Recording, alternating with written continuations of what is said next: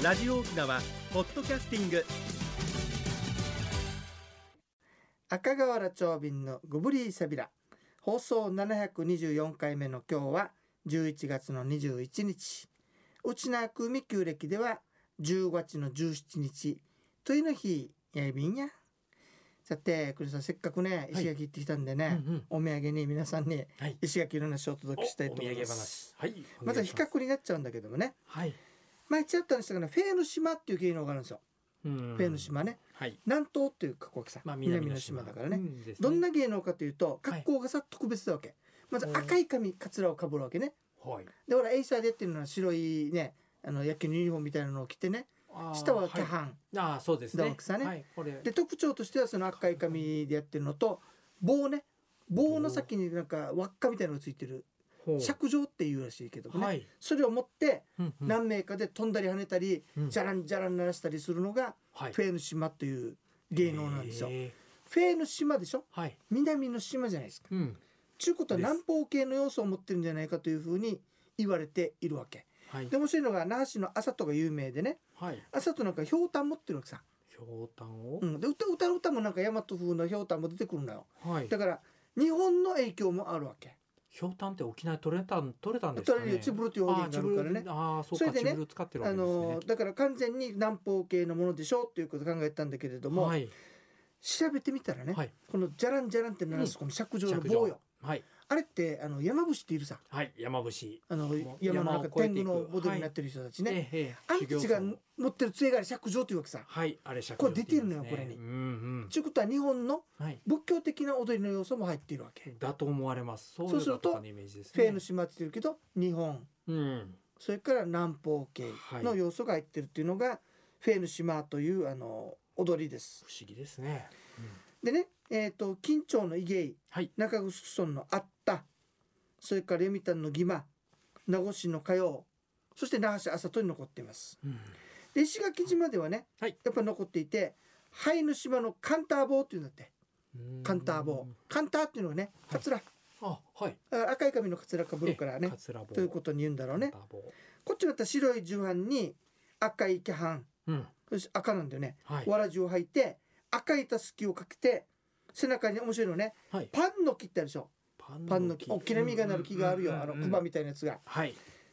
これの葉を真似たね厚紙を背負ってうん赤く染めたカツラをかぶる。みんな赤なんだよね。ですね。そして六尺棒を持った男が数十名一組になって演じるわけ。やっぱ棒を持ってるんですね。棒を持ってる。だから棒踊りって言った方がいいね、うん。そうですね。うん、でこれをカンター棒というらしい。はい。で実はこれにね由来話があってね向こうに遠間家っていう古い家があるんだけれども、はい。そこの det 帝っていう人が観音崎にあの中国人3名がうん。才能がありすぎてやっかみされて流刑になったって。そういう人たちが昔。あの、そこにたどり着いたわけさ。はい。でその人たちが助けたお礼にということで翌年やってきてはい。棒を教えて見せてはい。でこの棒をどうぞということで貴重な棒をあげたって。それでそれをあの家の宝として持ったんだけれども、はいこれもったいないということで、うん。村の宝になっていったと。で現在石垣市に伝わっていて石垣市の民族文化財にもなっているわけさね。うん。これからするとはい。発祥は中国なのよ。かもしれないですね。ますます分からなくなってきたね。本当ですね。日本東南アジア東中国。やっぱ混ざってるんだろうね。名前がフェーヌ島。うん、フェーヌ島そう、不思議な芸能であるね。ですね。はい、うん。ということでフェーヌ島の話お届けいたしました。いかがでしたでしょうか？さて八重ね非常にやっぱ芸能の島でね、うんはい。沖縄本島でめでたい時には「東進道い三点満」ってあるでしょ、似たようなのがあるわけ。うん？六丁節っていうのが向こうですぐめでたい時期でやられるらしい。はい。大和風なのよねちょっとね。あそこだからすごい変わってる芸能いい芸能がたくさんあるさてねもうやがて12月なんだけれども、はい。沖縄ツーリストでは南国イルミネーション巡りの日帰りバスツアーを企画しております星野リゾート読みたいなんだけどね。ええ。バンタカフェ。紫村。東南植物楽園ね。を回っていくっていうことでねはい、料金が1万円となっております、はい。これ出発日が結構多くてね。はい。12月にも、えーほぼ土日土日発しますしうんうん。1月もほぼ土日土日という形で出発しますのでね、はい。バンタカフェっていうのがねあのうんうん。ちょうど読谷のところにあってね。はい。星野リゾートさんの中にそういうところがあって、うん。海辺の明かりを見ることができるそうです。へで紫村はランタンフェスティバルでねーはい。中華風のランタンがたくさん並んでるってそうねでしたよね。で東南植物楽園はうん。これ、あの全国でね7位。っすごいですね。ていうぐらいの素晴らしいイルミネーションだそうですね。はい。これこのこの3つだけでもおそらく3000から4000ぐらいするのはね。そのはずです。おそれをねうん。えっ、と夕食東南植物楽園の夕食付きではい。大人1人1万円とおやっておりますので、贅沢なえー興味のある方はぜひご参加くださいね。こちらもワクチン2回接種者の対象ツアーとなっております。はいユタサルグとウニゲうんサビラ。それでは次のコーナーです。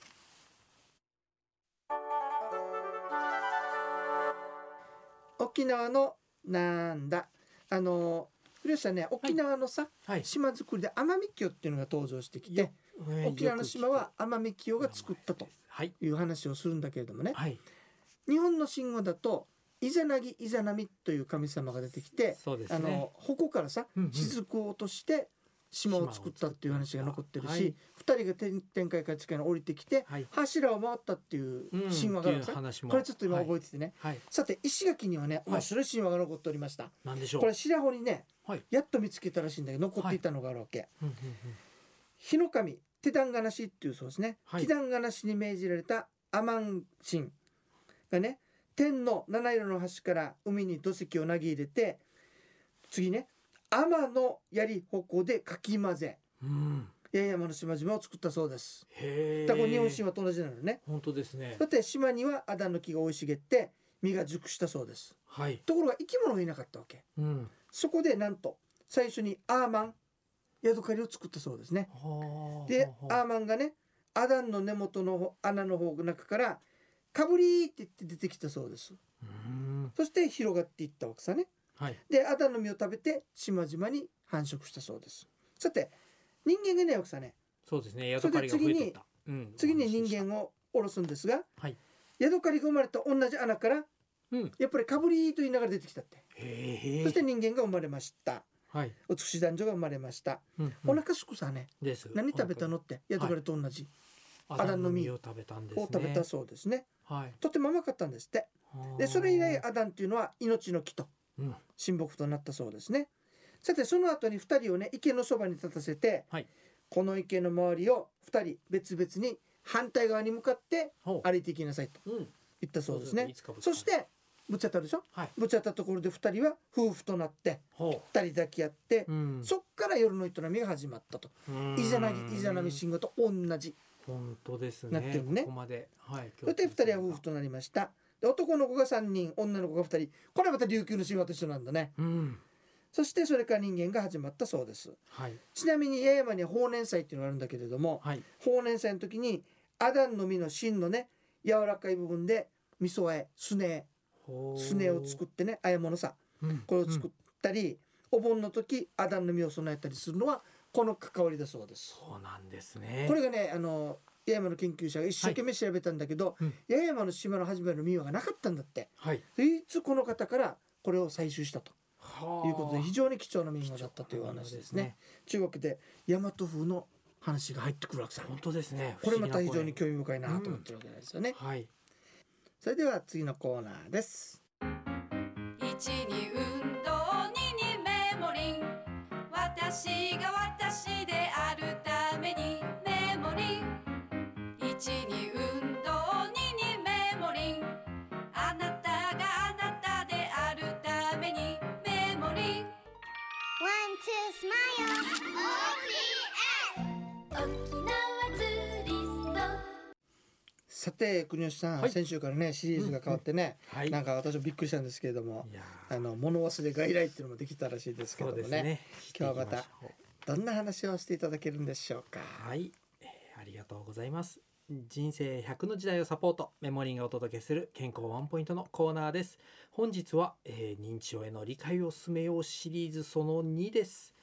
はい、えーシリーズその2お届けいたします。2回目の今日は受診を嫌がる方への接し方をご紹介いたします。認知症が始まっているかなと感じる方が周りにいらっしゃってその方が病院への受診を嫌がるというお話を聞くことがあります。あやっぱそういう人いらっしゃるね、はい、いらっしゃるようです。で、それもただそのはずなんです。認知症の疑いがある方自身ですね、実は自分でもとても不安で混乱していることも多くてですね、不安な時に突然、あんた認知症じゃないの？自分でわからないの？っておかしいよなどと言われた場合に、やっぱ反発してしまいますね。えーそんな方に対しては、やはりあの、私の診療に付き添ってもらえるですとか、持病の経過を見てもらおうかですとか、えっ、と、風邪ひいてるんじゃないとか、まあそれでしょうがないな、じゃあ行くかというような考えになるような声かけの方法で誘ってみてはいかがでしょうかと言われています。その他、専門医に対してはですね、事情を伝えておけば、えー家族が診療するふりをして本人の様子を見てもらうということもしてもらえるようです。はい、以上、メモリーがお届けする本日の健康情報でした。あなるほど。やっぱり本人で自分は認知症だと思っても、はい。そうだよってなかなかやっぱ恥ずかしくて言いにくいんだろうね。言いにくいんですよ。で、突然やっぱ記憶がなくなってしまっているのを言われて、うん。ドキドキするんですね。自分でも何かないとは感じてはいるんだけれども、ただそれを怒られたり、うん。また言ったでしょって、また同じこと言ってってなると、いや、俺はそんなことないよってあ反発心が生まれるっていうのは私たちにもあることなのでなるほどね、はい、やはり言い方一つでっていうのはあるようです。しかしこれ面白いね、はい。家族を診察風りしてはい、っ本人の様子を見るってていう方法も取り組んでいらっしゃる先生がいらっしゃいますね。これはちなみに直接さっき言ったその、はいが診療外来に行ったりするとやるっていうこと、いやあのその先生ごとによって方針はやはり違うんですけど、あー。相談はできるようにはだんだんなってきてます。あーなるほどね。はい、やっぱいい世の中になってきたもんだね。本当ですね。理解が進んでます。ありがとうございました。ありがとうございます。それでは一曲お届けいたしましょうか。はい、八重山にねいろんな素晴らしい歌があるんだけれども伝説があってねはいそ。の馬をね、はいあの主に献上したんだけれどもちっとも早く走らないなぜなんでかっつったら、はい。やっぱり飼い主が恋しかったんだろうねすごい。飼い主が来たらちゃんと走ったということでねはい返されたんだったかなはい。赤んまっていう話が残ってるわけはい。そういえば先週カウの話したかねカウは石飛ばだったなは赤い馬ですね。はい。強かったね わかりましたね。さてねもう 11月のね末に近くなってきましたけれども。そろそろねまたあのー再発見のねツアーが出る可能性があるそうんでねですね。あの新聞とか気をつけて見ていてくださいね、楽しみに今回あ。のコロナ対策なんでおそらく40名とかそういう、うんあのバスツアーはなかなか出せないと思いますのでねはい。問い数になると思いますから、うんぜひ早めにあのご覧になってくださいね。あとねイルミネーションもありますし、はい。あの先週ね紹介しました琉球階段なんていうのもあったりしますんでね、はい。よかったらその沖縄ツーリストのツアーもね気をつけて見られていてくださいね。